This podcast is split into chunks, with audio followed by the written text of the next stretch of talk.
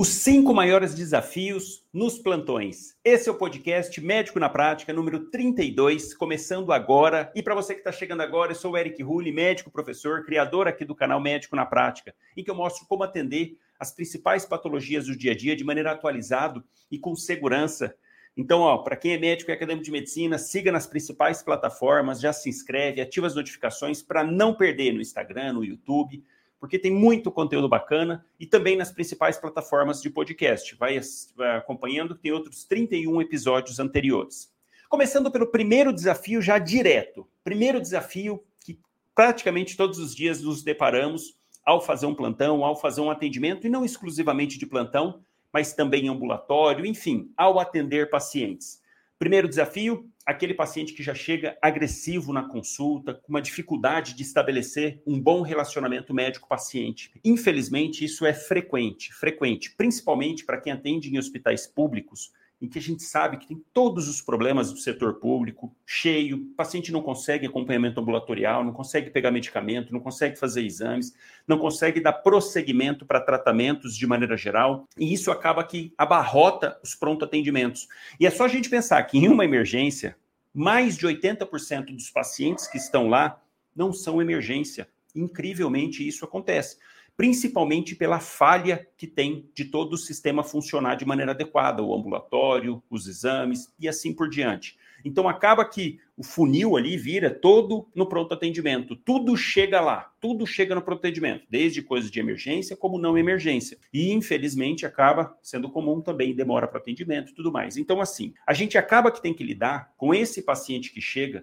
cheio de problema social e problema do sistema, em que ele vai descontar na pessoa que ele consegue ali chegar para o atendimento. E, infelizmente, uh, isso é frequente. O paciente já chega agressivo e tal, e, puxa, fica difícil estabelecer uma, uma conexão com o paciente. E para a gente fazer um atendimento adequado, é fundamental que tenha essa conexão, que tenha um estabelecimento de uma relação médico-paciente saudável senão já começa errado. Se não tem um bom relacionamento médico-paciente, a consulta já começa errado. Então, como lidar com essa situação? Quando o paciente já chega agressivo.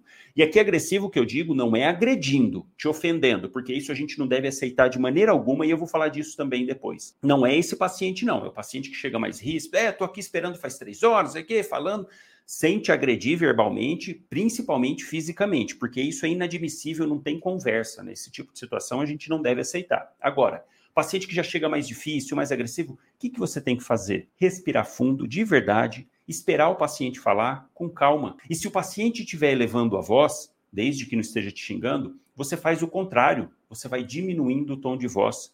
Porque a, a, o, o, impulso que a gente tem, o impulso do ser humano é entrar em embate. Isso faz parte, faz parte da nossa evolução. Chega lá agressivo tudo mais, o reflexo, assim dizer, o instinto animal, de certa, entre aspas aqui, mas ele fala mais forte. Então a tendência é a gente bater de frente, falar, querer falar mais alto. Puxa, e aí já quebra completamente a relação médico-paciente. E a gente não está lá para isso, não está para lá, não está lá para ter razão, para mostrar. Não, a gente está lá para atender, para fazer o melhor. Então, nesse momento, tem que esperar, espera, porque o paciente às vezes precisa descarregar aquilo, falar, você espera. Se ele estiver falando num tom mais alto, você fala num tom mais baixo, porque aí o paciente já vai sentir, é, você não está ali para embate. Não é essa a nossa função. E você deixa isso claro para ele. Fala, poxa, seu Luiz, com um tom bem mais. Chegou bravo. Ah, poxa, seu Luiz, eu entendo, eu entendo que o senhor está passando por todo esse problema. Fala calmo, mais calmo possível. Claro que é difícil isso também, mas. E você fala para ele, fala, eu entendo, mas olha, eu estou aqui pelo senhor, estou aqui para poder ajudar, para poder resolver. Eu sei que demorou três horas, quatro horas, não consegue fazer exame. Enfim, a gente sabe que tem problemas, mas quais são as soluções? Que, que o senhor está aqui para eu poder trazer soluções? A gente não está aqui para discutir isso daí, porque a gente não pode mudar, não é verdade? O senhor já esperou as três horas ali, não tem como mudar mais isso. Agora, eu posso mudar daqui para frente. Agora, o senhor tem que me falar de que forma que eu posso ajudar. Olha só como que já quebra. E é essa a nossa função de verdade. Você vai estar sendo sincero com ele em falar dessa maneira. Então, sempre que o paciente chegar a tom mais alto, você fala mais baixo, olhando no olho, prestando atenção no que o paciente está falando, e não entrar em embate e simplesmente mostrar que é dali para frente que tentar buscar soluções de que forma que você pode ajudar. Uma dica, uma dica. Sempre que você atender um paciente, primeira coisa, diga bom dia, boa tarde, cumprimente a pessoa olhando no olho. Isso é fundamental já para começar estabelecer um relacionamento médico-paciente saudável, cumprimentar, cumprimentar o paciente e, ah, diante da queixa, mostrar e que realmente ter essa empatia de que você está ali para resolver o problema dele. Disso já começa a ter uma conexão e, e começa a fluir muito melhor, muito melhor. Então, não entrar em embate, nada disso, isso não vai ajudar em nada. E sempre que você cumprimenta e começa assim, ó. Bom dia, seu Luiz. Bom, boa tarde, dona Ana. Assim por diante. Bridiele, que foi a paciente de ontem. Boa tarde, Bridiele no que, que eu posso te ajudar? Porque essa é a nossa função lá, é em servir, em ajudar. Então, pega esse costume de começar a frase dessa maneira, cumprimentando a pessoa, chamando pelo nome, por dois motivos. Primeiro, porque a hora que você chama pelo nome já cria uma conexão. Segundo, que você se certifica de que é paciente. A gente sabe que às vezes acontece, chama um paciente, vem outro, e atender paciente trocado dá problema, então você já se certifica que é a pessoa chamando pelo nome e ao mesmo tempo já cria uma empatia porque a hora que você chama pelo nome, a pessoa percebe que você está percebendo ela ali. Então, dessa maneira, você já começa assim: boa tarde, dona, no que, que eu posso ajudá-la? Olha como que já cria uma conexão de que a gente está ali para isso realmente. Então, o paciente já se sente mais acolhido. Então, não entrar em embate e manter dessa forma a consulta, tentar manter o máximo possível, de maneira clara, objetiva. E aqui entra, nesse, nesse momento também,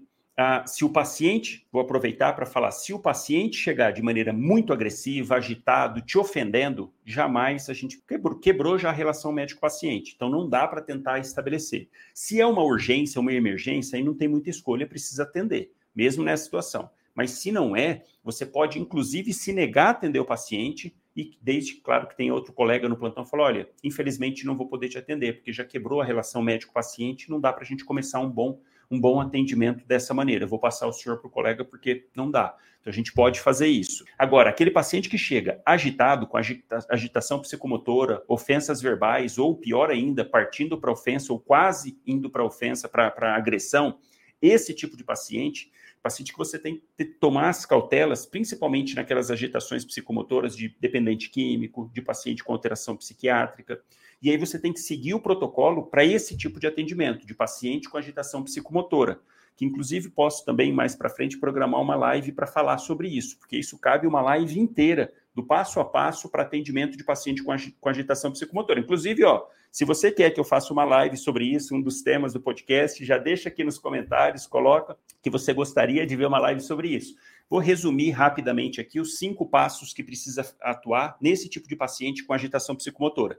Primeiro deles é você calcular o grau de agitação para saber se o paciente pode colocar em risco a sua vida, a, a, o, em, em, risco a segurança e a vida da equipe e do próprio paciente. Então, primeiro, tem como fazer isso, tabelinhas, para você estabelecer o grau de agitação. Segundo, você fazer o manejo ambiental. Você olhar ali o local, ver se está num local apropriado para atendimento, se não tem algum objeto que dá para o paciente quebrar, jogar, se machucar, machucar outras pessoas. Então, manejo ambiental é fundamental. Depois, em terceiro, você fazer o um manejo comportamental seu e de toda a equipe.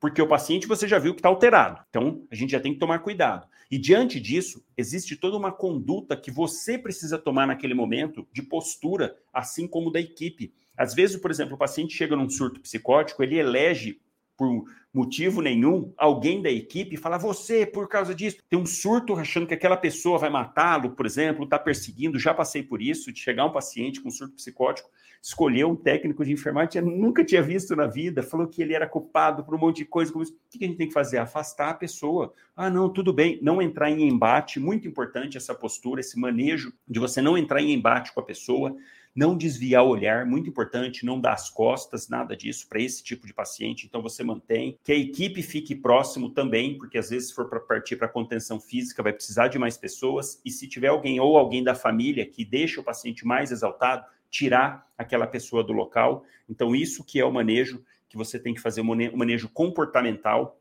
não debochar do paciente, não entrar em confronto e também não agir de maneira sarcástica, de jeito nenhum. Ah, vamos fazer uma dipirona aqui, M. Não, não tem motivo de fazer isso. Vale lembrar que se o paciente está naquela situação, principalmente se for um surto psicótico ou paciente dependente químico, é uma situação que foge do controle do paciente realmente. Então tem que ter, até nesses casos, tem que ter empatia, não agir com crueldade, nada disso. Então, o terceiro seria esse, o manejo comportamental. Quarto, se, dependendo da situação do paciente, fazer contenção física. Não tem jeito. Dependendo da agressividade que o paciente está para proteção do próprio paciente, da própria equipe e para sua proteção, precisa fazer contenção, às vezes, desse paciente, segurar, colocar na maca, e entra o último manejo, que é o manejo medicamentoso. É você escolher os medicamentos para utilizar nesse momento para sedar o paciente. Então, isso é diferente do que eu disse no início, do paciente chegar agressivo. Agressivo que eu digo ríspido. Agora, se ele chega realmente agressivo, a gente parte para isso, para atendimento de pacientes com agitação psicomotora, para você preservar o paciente, se preservar e preservar a equipe também, tá legal? E outro ponto importante aqui também, nesse tipo de situação, é o manejo com os familiares. Isso é muito importante, muito importante. Nesse tipo de situação, a conversa às vezes é com o familiar e que pode gerar conflitos ali dependendo de como for essa conversa. E, e ambiente de emergência, a gente sabe que é, é, um ambiente caótico, é um ambiente assim muito ruim, tanto para o paciente, para o familiar, para nós também, de certa maneira, é um ambiente ruim, no sentido assim de muita agitação, muito sofrimento, enfim, tudo, toda aquela loucura que a gente sabe de um pronto atendimento grande, de um pronto atendimento que atende de tudo, vamos assim dizer. E nesse momento, você conseguir também estabelecer uma comunicação com a família é fundamental e que muitas vezes passa despercebido. A gente às vezes fica focado ali no paciente em si e esquece de comunicar à família da situação, de como tá. E aí, às vezes, o paciente chega muito grave, a família não tem essa noção. Vou dar um exemplo aqui: o paciente chega com uma queixa de mal-estar. Ah, doutor, acho que meu pai está com indigestão. A gente estava lá comendo, ele começou a falar que está meio com ânsia de vômito, com uma dor na boca do estômago, entre aspas, essa boca do estômago, e que começou assim, mas eu acho que é porque é da comida. Quando ele come muito, às vezes ele tem esses negócios e entra o paciente, vai lá para emergência, você vai atender, de repente o paciente começa a piorar, você identifica que é um infarto de parede inferior, começa a olhar, roda o eletro, puxa vida, D2, D3, AVF, um supra, faz V3, VR, caramba, e a M de VD. A gente sabe que é grave. Dependendo da situação, o paciente lá, e olha só, para a família era uma indigestão, entre aspas. E olha como que a comunicação é importante. Claro, assim que você estabiliza o paciente, já comunicar a família. E lá ter, esse, ter essa atenção, ter esse cuidado. Porque senão, às vezes, o paciente está tão grave, vai a óbito, chega para a família, ele entrou conversando, falando, era uma indigestão, e você vai chegar para a família e falar: olha, seu pai, infelizmente, ele faleceu. Caramba, como assim faleceu? Ele estava andando. Olha como que a comunicação com a família também é de extrema importância, de extrema importância. E aproveito para falar que isso é uma coisa que a gente tem que treinar dia após dia. Todos os dias está treinando isso, treinando comunicação com, com, o paciente, treinando comunicação com a família, pensando muito em empatia. A gente só consegue estabelecer uma boa relação médico-paciente desde que a gente tenha empatia pela situação, compaixão e realmente esteja interessado em resolver o problema do paciente. Mas, ao mesmo tempo, eu tenho que ter empatia e tenho que ter conhecimento. Não tem como a gente resolver o problema do paciente sem conhecimento. Nesse exemplo que eu dei, chegou um infarto de VD. Eu preciso saber atender, é obrigação minha que estou ali na ponta, saber resolver esse, esse tipo de situação, saber as melhores práticas, as melhores condutas mais atualizadas para aquela situação. Mesmo assim, o paciente pode evoluir a óbito. A gente não garante o desfecho, sem dúvida alguma, mas a gente precisa garantir os meios e que os meios sejam corretos, que as condutas sejam corretas. Então, para isso, empatia e conhecimento. As duas palavras de ordem que a gente consegue manter ali o mínimo de harmonia possível. E você mostrando para o familiar que tem essa empatia, mostrando para o paciente que tem empatia com ele também. Eu até recomendo, separei aqui, três livros. Para quem não leu, recomendo pelo menos algum deles. Dois, vamos assim dizer, são livros mais técnicos para comunicação, tanto com o paciente, de notícias difíceis e tudo mais, tanto para o paciente quanto para os familiares.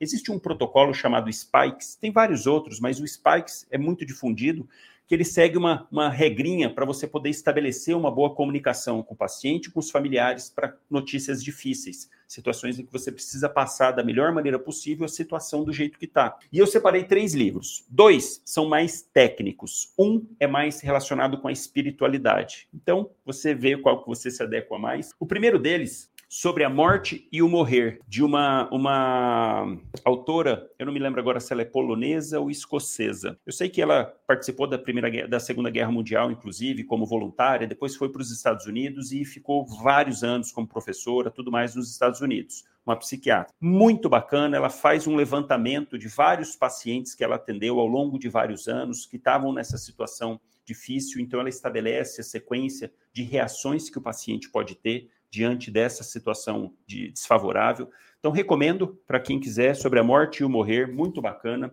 Tem o livro também da Quintana, Ana, Ana, Ana Maria, como é Ana Clara Quintana. Eu sei que é Ana Quintana, que é o, o é, a morte é um, um, dia que vale a pena viver. Esse eu não tenho aqui. Eu não sei cadê o meu, acho que eu emprestei para alguém. Ana Cláudia, Ana Cláudia Quintana, lembrei. O, a morte é um dia que vale a pena viver. Muito bacana também.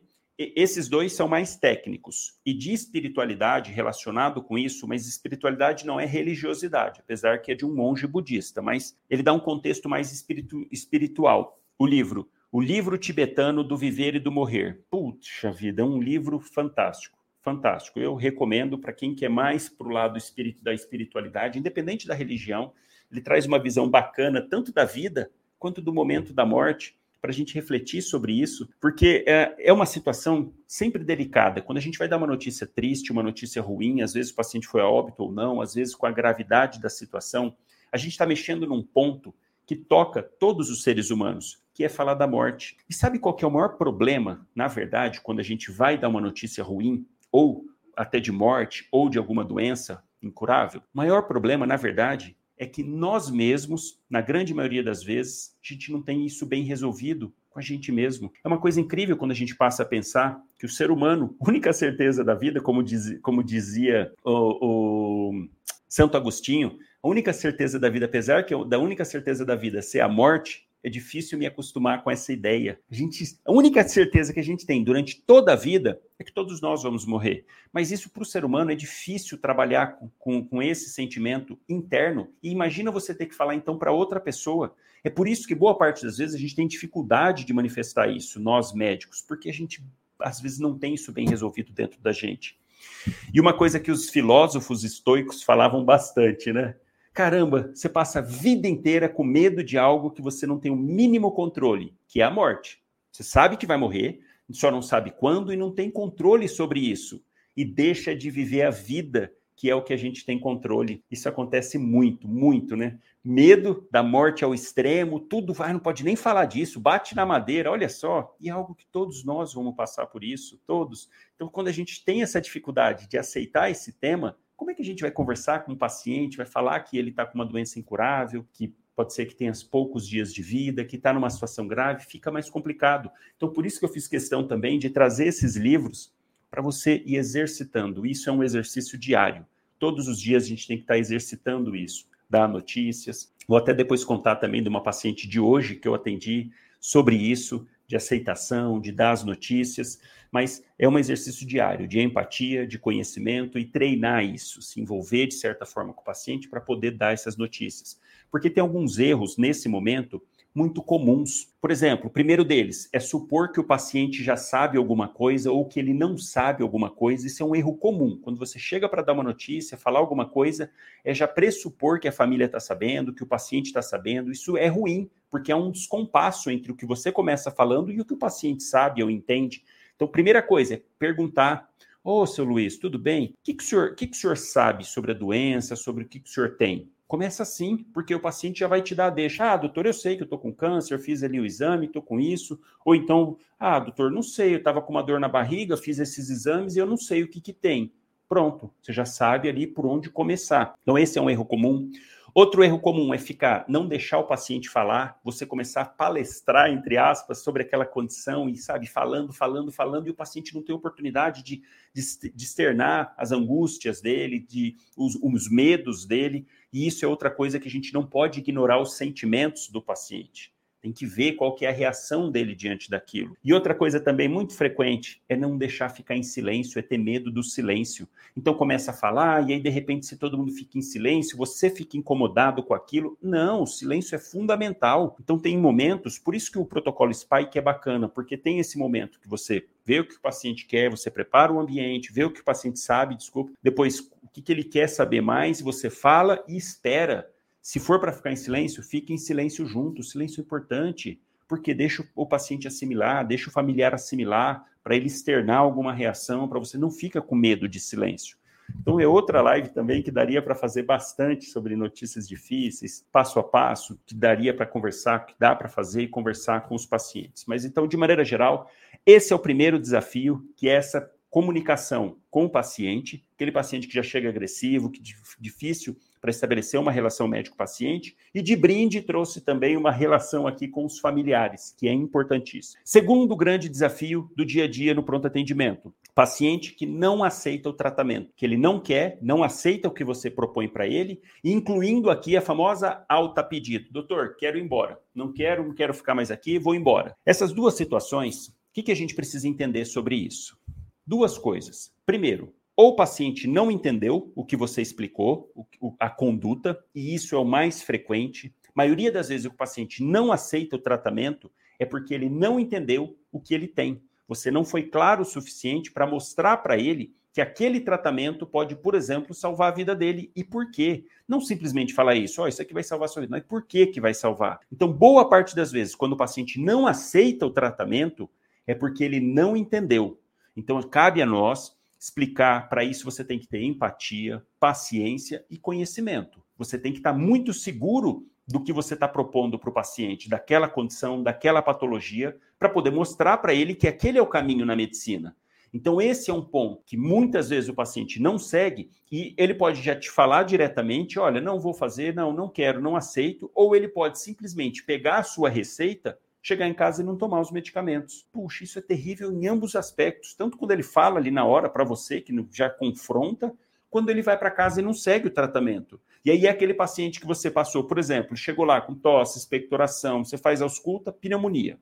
Faz o diagnóstico. E aí você fica com receio de falar para o paciente que ele está com uma pneumonia, porque isso para muitos pacientes é sinônimo de gravidade, de morte, ter que internar, e às vezes é uma pneumonia leve num paciente que você não vai interná-lo o diagnóstico é clínico, não precisa de radiografia de tórax, não precisa de exame de sangue, apesar que deve pedir para todos para descartar complicações. Mas imagina que você está lá numa UBS, num, lá numa área rural, num, longe, não tem radiografia. Para o paciente fazer o exame, teria que ser cinco horas de, de charrete, de cavalo, enfim. Então você está lá, chega um paciente que está você faz o CRB 65, que é a escala para ver a gravidade dessa pneumonia, paciente zero ponto de CRB 65. Faz ausculta, crepitação em base esquerda.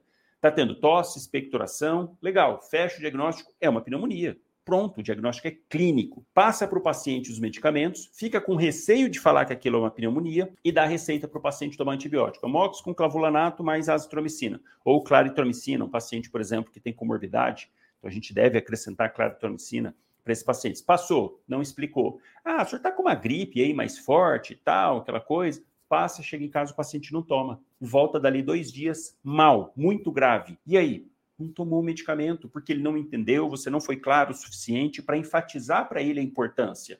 E por isso que a gente tem que ser bem claro falar de maneira clara, sem terrorismo, nada disso, mas falar, olha, o senhor está com uma pneumonia. Ah, o princípio de pontada de pneumonia, isso não existe, não existe princípio de pneumonia, pontada de pneumonia, igual os pacientes falam, não existe. É pneumonia ou não é, ponto.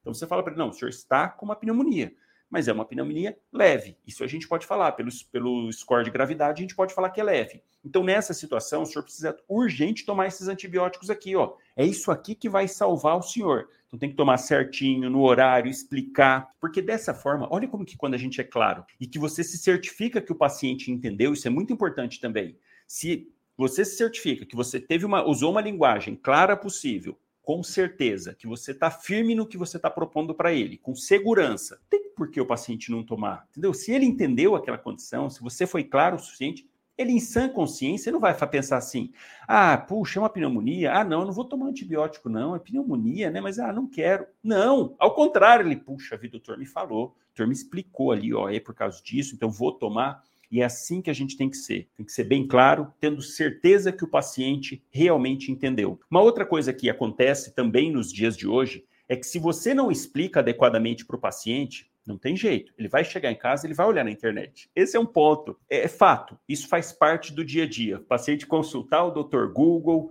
qualquer site de pesquisa, vai lá consultar para ver o que, que você prescreveu. E aí, enfim, a internet é um mundo sem fim. Traz tudo, né? O paciente coloca lá um ou outro sintoma, pode ser tudo, desde ebola até unha encravada, sarampo, enfim, vaca louca, tudo. Aí ele começa a olhar aquilo e fala: Meu Deus, pode ser isso aqui? O doutor só me passou isso? Ah, o doutor não me passou aquilo porque ele vê lá ou algum vizinho fala que tomou. Olha como que isso toma uma proporção enorme. Por isso que você tem que explicar para o paciente e tem que estar bem seguro do que você está falando, porque esse paciente vai consultar em casa com certeza se o que você falou está certo. Tanto sobre a patologia, sobre o tratamento, por isso que a gente tem que estar sempre atualizado, sempre estudando, para poder sempre oferecer para o paciente o que tem de melhor. E o duro é conseguir acompanhar essa dinâmica, essa, essas atualizações, mas o paciente vai buscar lá e ele vai achar aquela atualização mais recente que tiver. Por isso que o paciente pode descontinuar ou não seguir o seu tratamento. Porque se não for o tratamento, da, vamos falar assim, o que tem de mais atual e que certo, o paciente vai descontinuar. Então a gente tem que ter essa atenção de explicar bem para o paciente e de estar tá correto, de estar tá seguindo realmente um raciocínio clínico, de estar tá sabendo o que está fazendo, a prescrição, tudo certinho, para que mesmo se ele consulte, está lá, está tudo certinho. E se o paciente está lá internado, esperando, está em observação e quer ir embora? Fala, ah, não, vou embora, não quero mais ficar, tudo mais, o que, que você tem que fazer? Se certificar que ele entendeu a, a condição, ser bem claro com ele quanto a isso. Olha, o senhor está aqui esperando porque o senhor teve uma dor no peito e pode ter sido um infarto, um infarto sem supra. O eletrocardiograma do senhor não mostrou um infarto, mas não é só com eletro que a gente vê infarto, também através de enzima cardíaca e a do senhor não saiu. Se for infarto, a gente já começou, o senhor já tomou a S, agora está esperando. Eu fiz um outro score, você até pode falar, paciente, fiz o score de heart, e mesmo se for, e, é, se, se não for infarto, se for angina, e você fala isso de uma forma mais simples, para o paciente entender, o senhor tem indicação de ser encaminhado, não posso dar alta, porque o senhor pode ter um infarto a qualquer momento, inclusive morrendo. O senhor pode morrer ou até ficar com sequela, ficar com o coração fraco, falta de ar, não conseguir fazer mais nada, não conseguir subir um lance de escada porque vai ficar com falta de ar. O senhor quer ficar assim? O senhor não vai conseguir trabalhar, vai ficar dependente dos outros para poder fazer as coisas. Olha como que vai ficar ruim. Olha como que a gente tem que ser bem claro e objetivo com o paciente. Então, estabelecer isso. Não, eu quero ir embora, eu quero ir embora, não vou esperar a enzima cardíaca. Olha, senhor, aqui, aqui, eu falo, eu falo dessa forma para o paciente, falo, olha, aqui é um hospital, aqui é um, um, um pronto atendimento. Aqui não é presídio, aqui não é ninguém segura aqui paciente de jeito nenhum. O senhor tem livre a, a acesso para entrar, para sair. Se o senhor quiser ir embora, ninguém vai segurar o senhor, mas o senhor não está de alta, o senhor está assumindo a responsabilidade disso. E claro que o paciente tem que estar mentalmente capacitado para isso. Se o paciente estiver rebaixado, agitado, sob efeito de entorpecentes, não, a gente pode conter o paciente. Mas se ele está plenamente lúcido e orientado, você simplesmente pode ir. Ah, mas eu quero uma receita. Não, não. Ó, receita não tem, porque o senhor não está de alta. Receita a gente só passa para paciente que está em alta. Não, mas é porque eu quero ir embora, eu assino. Não tem esse, ó, não existe esse negócio de alta pedido. Não faça isso. Isso é uma armadilha. No paciente não tem essa questão de assinar para ir embora ou não. Se ele sair, é evasão. O paciente evadiu-se, está consciente, orientado, foi muito bem orientado sobre o quadro, enfatizei os riscos, anota tudo no livro de ocorrências, de preferência pegar, preferência não, pegar alguém de, de testemunha, a enfermeira, chefe do plantão ou assistente social, para assinar de testemunha de que você informou para o paciente tudo isso. E ele, a partir do momento que ele saiu, ele assume aquela responsabilidade. Não, mas eu exijo uma receita. Não tem receita, o senhor não está de alta. O senhor está internado. O que o senhor vai fazer é ir embora, sair, evadir. Eu não estou não, não dando alta, então não tem receita. Não tem tratamento para caso. O que eu estou propondo para o senhor, o tratamento só pode ser feito aqui. Então não tem como eu dar uma receita para algo que tem que ser feito aqui dentro do hospital. Não tem, não tem alta. Não tem esse negócio de assinar tá? Então, o paciente quer ir embora, quer ir embora. Olha só, hoje mesmo atendi uma paciente, há quatro anos atrás, ela veio com um tumor de cólon à direita. Uma paciente que hoje tem 88 anos, ela tinha 84. Está lúcida, orientada, consciente, mora sozinha até hoje. Ela veio com um tumor de cólon direito há quatro anos atrás, foi proposto cirurgia, ela não quis e a gente sempre deixa bem claro por que, que deve operar, quais os riscos de não operar. Eu sempre me certifico, falo para o paciente, repito, faço ele voltar umas duas, três vezes para eu falar a mesma coisa, para dar tempo do paciente assimilar, porque esse tipo de situação dá para fazer isso. Enfim, foi feito tudo isso e a paciente ainda assim definiu que não ia operar. Encaminhei para oncologia clínica, foi fazer quimioterapia, nem teria muita indicação por esse tipo de situação, mas enfim, acabou fazendo comprimido de capecitabina, né, que é um, um, um quimioterápico oral. Ela fez até um certo ponto, o tumor ainda diminuiu, respondeu e de repente ele parou de responder. O oncologista clínico mandou de volta, falou: agora é o momento de operar. De novo, falamos com ela: olha, vamos operar, tudo mais, o tumor tá só nesse local, tem chance de ficar curada, tal, tal, tal paciente não quis. Não quis mais fazer quimioterapia e voltou agora. Isso é quatro anos, ela ficou fazendo um ano de quimio oral, voltou três anos e voltou agora. Tumor invadindo a parede abdominal, muita dor, muita dor, está emagrecida, debilitada, mas ainda assim consciente, orientada, tudo mais. É um paciente que não quis, não quer tratamento. Aí, nesse momento agora, só dá para fazer um desvio de trânsito, uma ileostomia. Ela aceitou. Falei para ela, ô Jorge, precisa desviar, porque o tumor invadiu ali a parede, tá tudo, ele está fechando o intestino, por isso que está trazendo dor. Agora vai ter que fazer a cirurgia aqui de desvio de trânsito. O paciente tinha opção de não aceitar, só que ela está com tanta dor que ela falou, ah, eu, eu quero, vamos, vamos, pode fazer. Falei de todos os riscos, ela está debilitada, 88 anos, enfim, toda a conversa bem clara sobre a situação, e ela agora optou. Então a gente respeita sim o, o, a, o que o paciente decide, a gente não tem que impor nada, não é isso, mas que o paciente assuma também as consequências. E eu vi que tem toda uma questão social, ela estava com o filho, aí ela começou a se queixar para o filho e falou: ah, é, não queria operar mesmo, não quero, uma vida ruim. Enfim, você vê que tem todo um lado muito mais profundo aí para a paciente e que para ela a, a, a, doença seria como se fosse não sei qual foi ao longo da trajetória dela, mas para ela se, vamos falar assim, seria um castigo, então ela teria que aceitar aquilo, sabe? Uma, uma situação bem complicada da parte psicológica da paciente que a gente tem que aceitar de certa forma e tentar sempre que possível amenizar o sofrimento. E é isso que eu falei para ela agora. Eu falei, olha, porque eu já vi que ela era mais difícil, eu já comecei a conversa assim. Puxa, a senhora tanto sofrimento que a doença está trazendo, tudo mais. Ela é, pois é, pois é. Eu falei, olha, eu tenho aqui uma proposta para poder aliviar para a senhora um pouquinho o sofrimento. Tenho aqui soluções, a gente pode, não dá para tirar mais o tumor, deixei bem claro para ela, mas tem coisas que a gente pode fazer para tentar aliviar, também não é garantido.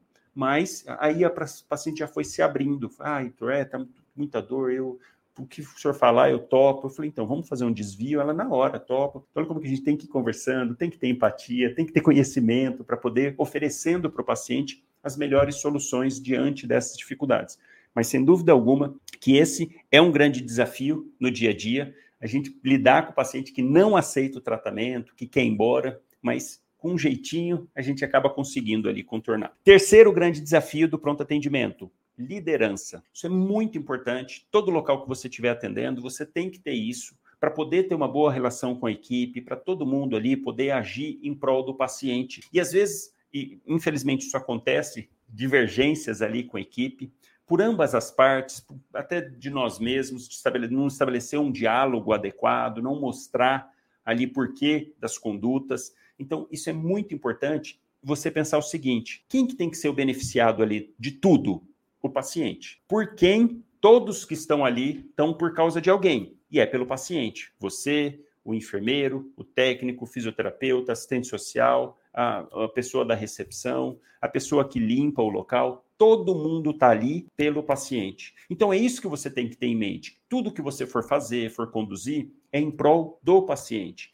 E estabelecer uma boa relação com a equipe, uma boa relação de liderança é fundamental fundamental para estabelecer um bom atendimento para o paciente. Então, às vezes eu vejo lá, não, mas é que eu sou mais tímido. Não, não, tem, não é questão de timidez, é questão de falar e fazer o que for preciso pelo paciente. Então, diante da situação, não tem você, é o paciente. Quando a gente desvia o foco da gente realmente para quem a gente está lá, que é o paciente, para fazer o melhor pelo paciente, você não tem vergonha mais, perde fala, vergonha de falar, vergonha de falar, de dar um comando, de pedir, de fazer. Não, porque é pelo paciente. Então, é isso que você tem que pensar diante dessa situação. De que essa liderança, de que um bom relacionamento, uma boa conversa com todos da equipe, com muito respeito, tanto pelo paciente quanto pela equipe, é fundamental para um bom atendimento. Fundamental e faz a diferença.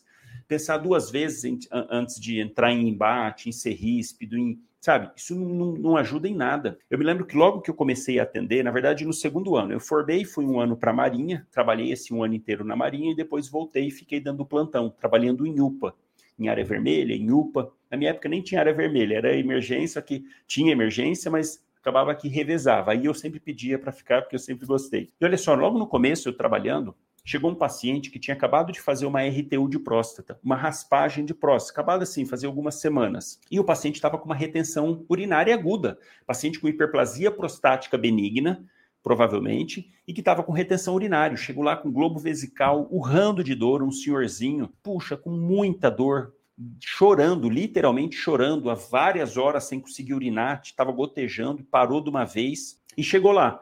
Puxa, eu vi a situação e falei: olha, eu vou encaminhar o senhor para o serviço de referência, onde o senhor fez a raspagem e tudo mais, que era no hospital regional, só que super longe, longe. E até conseguir tudo mais, eu falei: vamos fazer o seguinte: passa uma sonda agora de alívio, esvaziar a bexiga, passar lentamente, importante, não pode esvaziar de uma vez, não pode dar sangramento, sangramento ex-vácuo, que chama. Eu Fiz lá a prescrição e o paciente foi. Enquanto isso, eu estava lá fazendo o encaminhamento, ia ligar tudo mais para pedir a vaga para ele, explicar a situação, tudo mais. E que às vezes libera, às vezes não, enfim. Aí o paciente retornou. Doutor, a funcionária ela falou que não vai passar sonda não, que não pode, porque como eu fiz a cirurgia, eu expliquei para ela que tinha feito essa raspagem tem um tempo, tudo mais, no hospital, ela falou que não podia fazer não, que para esse tipo de situação é contraindicado passar a sonda. O que, eu poderia fazer? Brigar assim, entrar em embate? Ah, olha, como assim? Porque a conduta a gente que acaba definindo. O que eu fiz? Para não na hora respirei fundo, falei, puxa vida, né? Que situação. E eu tinha acabado de chegar nesse local para fazer plantão. Tinha o terceiro, quarto dia de plantão. Então não tinha um relacionamento assim, né? Não conhecia as pessoas que estavam lá ainda. O que, que eu peguei e fiz? Levantei e falei, vamos lá, seu fulano. Fui lá na sala de procedimento, pedi o material e eu mesmo fui passar a sonda. Eu mesmo. Passei a sonda com dificuldade, porque o paciente, provavelmente por causa da hiperplasia, fiz, fiz as manobras, tem algumas manobras para fazer nesse tipo de situação, você retifica o pênis para poder passar. Passou, aí eu fui segurando e pedi para chamar a pessoa que não quis passar. Ela entrou na sala achando que eu fosse, sabe, brigar alguma coisa, porque ela já veio, eu vi que ela já veio armada. A hora que ela entrou, Aí o paciente estava lá aliviado. Aí eu falei isso para ela, falei: "Puxa, olha só, o paciente melhorou, olha, ele estava urrando de dor, chorando. E olha aqui, ó, é simplesmente passar para esse tipo de situação, a indicação absoluta, ele está com retenção urinária aguda, tem que passar, se não conseguisse passar sonda, eu ia fazer uma punção suprapúbica para aliviar para o paciente. Então ela chegou assim, eu já mostrei o paciente de imediato, não falei assim, não fui chamar atenção, nada disso, não é essa a nossa função, né? Só fui mostrar para ela que quem se beneficiou com aquilo foi o paciente. Mudou, acabou. A pessoa, puxa, ficou desarmada, porque eu não sei o que diabo, assim, que diabo que estava passando na cabeça dela, o que, que foi que ela não entendi, assim, no final das contas, mas enfim, é isso que eu falo da dificuldade de liderança, mas que a gente precisa dar o exemplo, a gente precisa tratar as pessoas com respeito. É parte daí.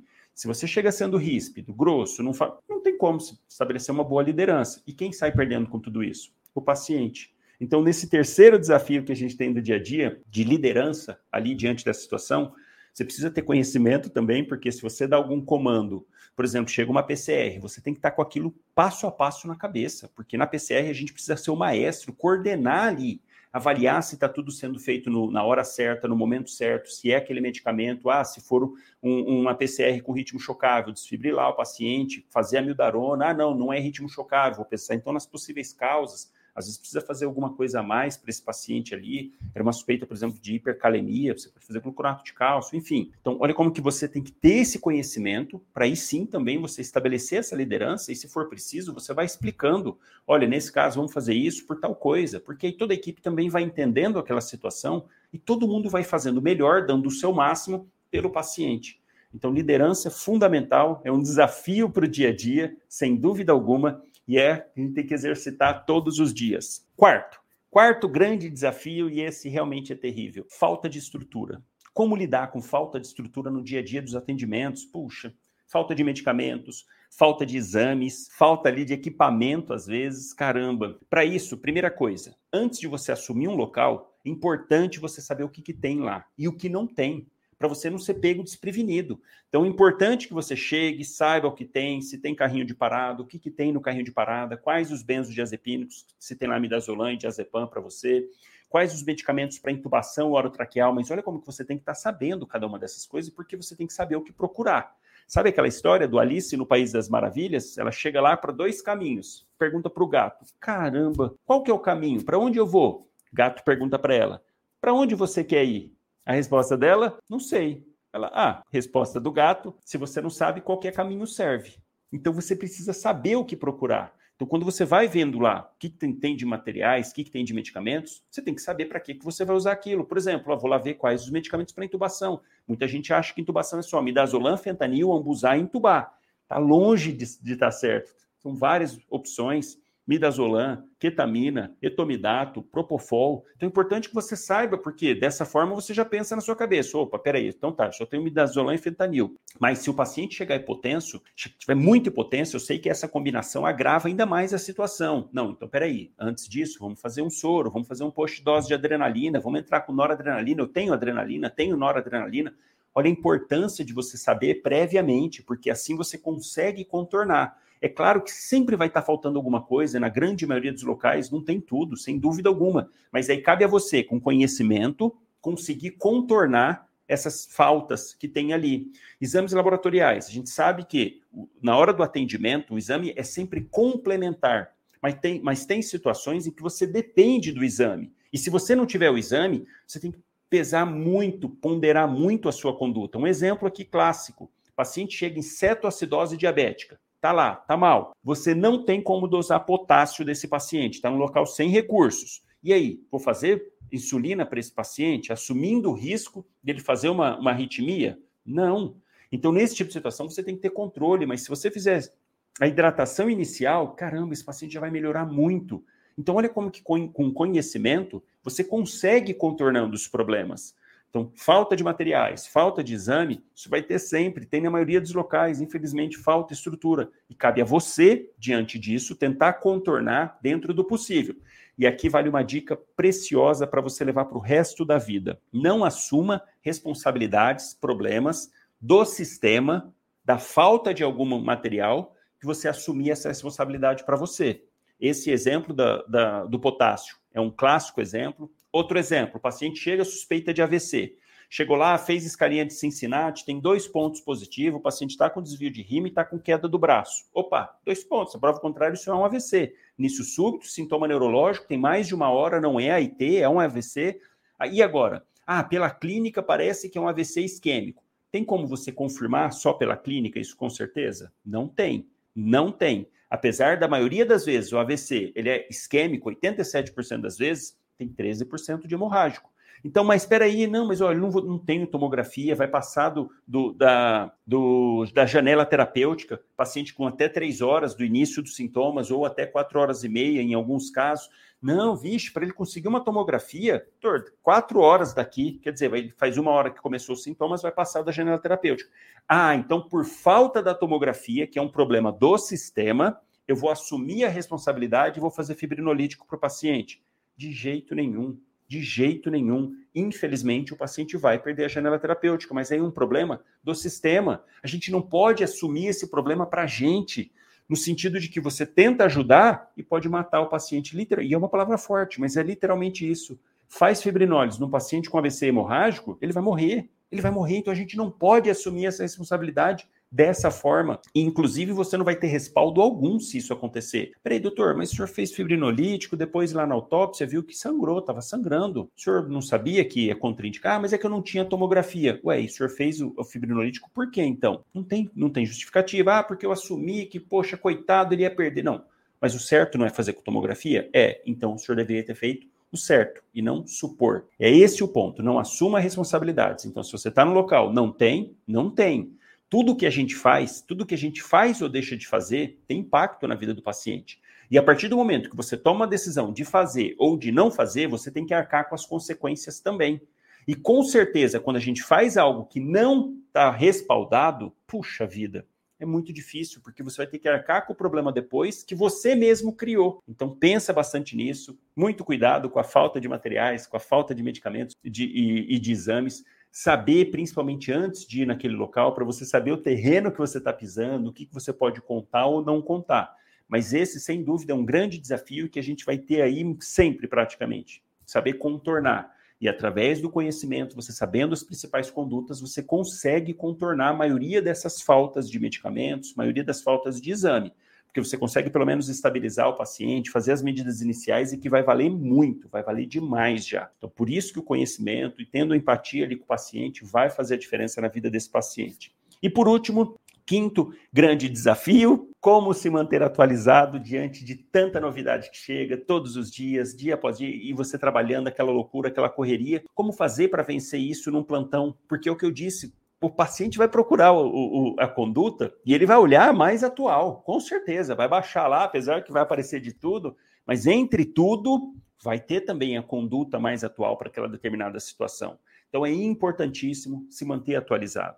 E diante da, da condição do paciente, você só vai conseguir contornar os outros problemas com conhecimento. E conhecimento atualizado. Conduzir uma PCR, você tem que saber o que fazer. O paciente chega com uma agitação psicomotora. Poxa, quais os medicamentos que eu posso usar aqui nessa situação? Você tem que saber o conhecimento em cima disso. Ah, chegou uma lesão renal aguda. Caramba, o que, que eu posso aqui lançar mão diante desse quadro para tentar resolver? Ontem mesmo fiz uma aula exclusiva para os membros do método Seja Médico na Prática. Falei sobre dengue. Chega o paciente, está tendo, infelizmente, de novo, nessa época, mais casos de dengue. Chegou, o paciente está no, no, grupo C. Caramba, eu tenho que ter claramente na cabeça o que fazer, o que tem de mais atual para aquela situação, para oferecer para esse paciente o melhor, seguindo o que tem os protocolos e tudo mais. E aí é o grande problema: como conseguir se manter atualizado? O, o, quando a gente está atendendo, fica um pouco mais fácil para poder estudar. Qual que é a diferença? Quando está na faculdade, a gente acaba estudando muita coisa, vou, vou, falar a verdade aqui, ó, muita coisa desnecessária, infelizmente. Infelizmente, a grade curricular está repleta de detalhes, de rodapé, de coisas assim que não ajudam para o dia a dia. Esse é o fato.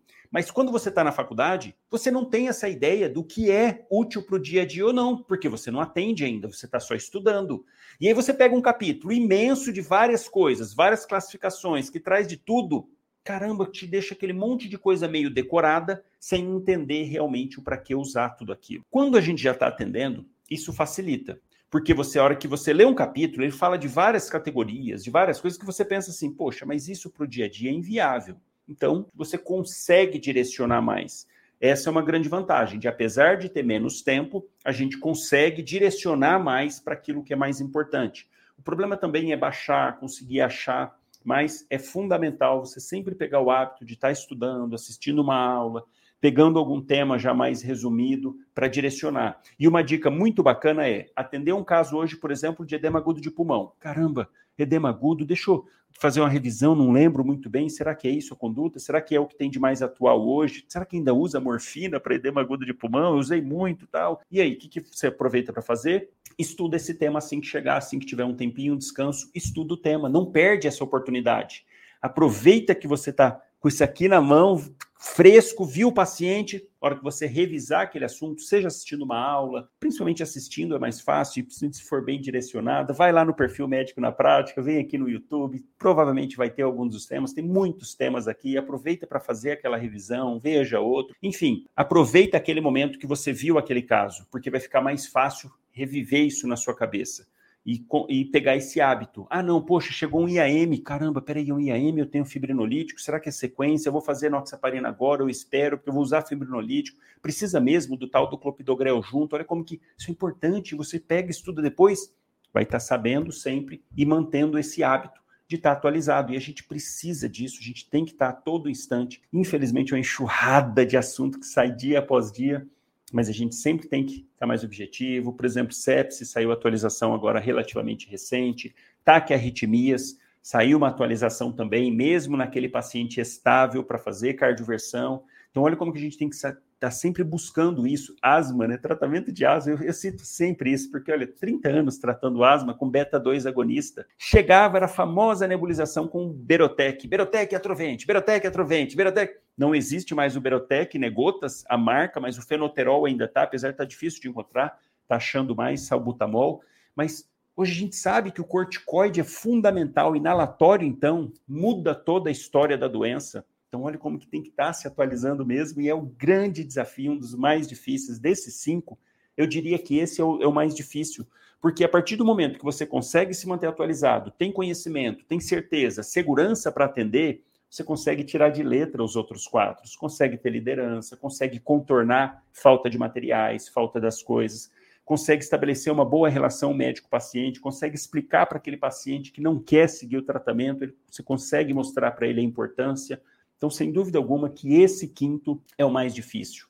E se você percebeu, nos cinco grandes desafios, eu sempre falei de duas palavras, que isso vai nortear sua vida de atendimento, não só na emergência, mas também ali na emergência, ambulatório, a relação com o paciente. Primeiro, empatia.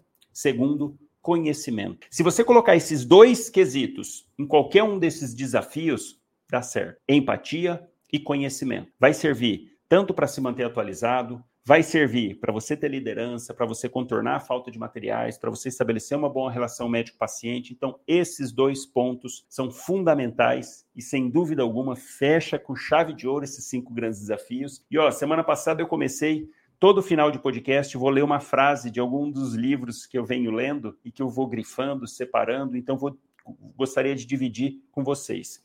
Separei uma que não podia ser melhor para essa situação, para isso que eu falei de empatia, de conhecimento, que é de um livro que eu recomendo também, chama Cartas de um Estoico. É do Sêneca, que é um, um filósofo estoico, um filósofo romano. E olha que top essa frase aqui, que tem tudo a ver com o que a gente discutiu hoje aqui. Ó. Feliz é o homem que pode fazer os outros melhores, não apenas quando ele está em sua companhia, mas mesmo quando ele está em seus pensamentos. Olha que top isso. E, e para a gente, como médico, cabe perfeitamente. Feliz é o homem que pode fazer os outros melhores. E olha, isso a gente pode fazer a todo momento, a todo instante, a gente pode melhorar a condição daquele paciente, trazendo cura, trazendo alívio, trazendo um conforto para o paciente, para o familiar. Olha que lindo isso, e a gente pode fazer isso a todo momento. E melhor ainda, não apenas quando ele está na sua companhia. Está ali na sua frente, você já transmite isso para ele, você tem empatia, você tem conhecimento, você dá soluções, você dá um alívio daquele sofrimento, ou podendo trazer a cura, melhor do que isso, esse paciente para casa pensando justamente isso. Você trouxe esse conforto, mesmo quando ele estiver tá, em casa e você não está lá junto. Todos os dias, praticamente, quando eu atendo uma paciente, ela, a grande maioria, doutor, rezo todos os dias pelo senhor. Quando fala isso, já me dá uma, sabe, uma, uma sensação tão boa, uma coisa tão bacana, que é justamente isso a gente fazendo bem para a pessoa, mesmo quando eu não estou junto, ela está rezando para mim, mas na verdade, olha, olha isso, né, de bem-estar que está trazendo para ela e para mim também. Teve uma paciente, falo sempre dela, uma homenagem a ela, a paciente Emília, uma senhorinha, eu operei ela com 94 anos, freira, ela era freira desde os 19, teve um tumor de endométrio, operei. Primeiro dia foi para UTI, segundo dia, alta do hospital, ela era bem magrinha, foi tudo ótimo a cirurgia, ela foi super bem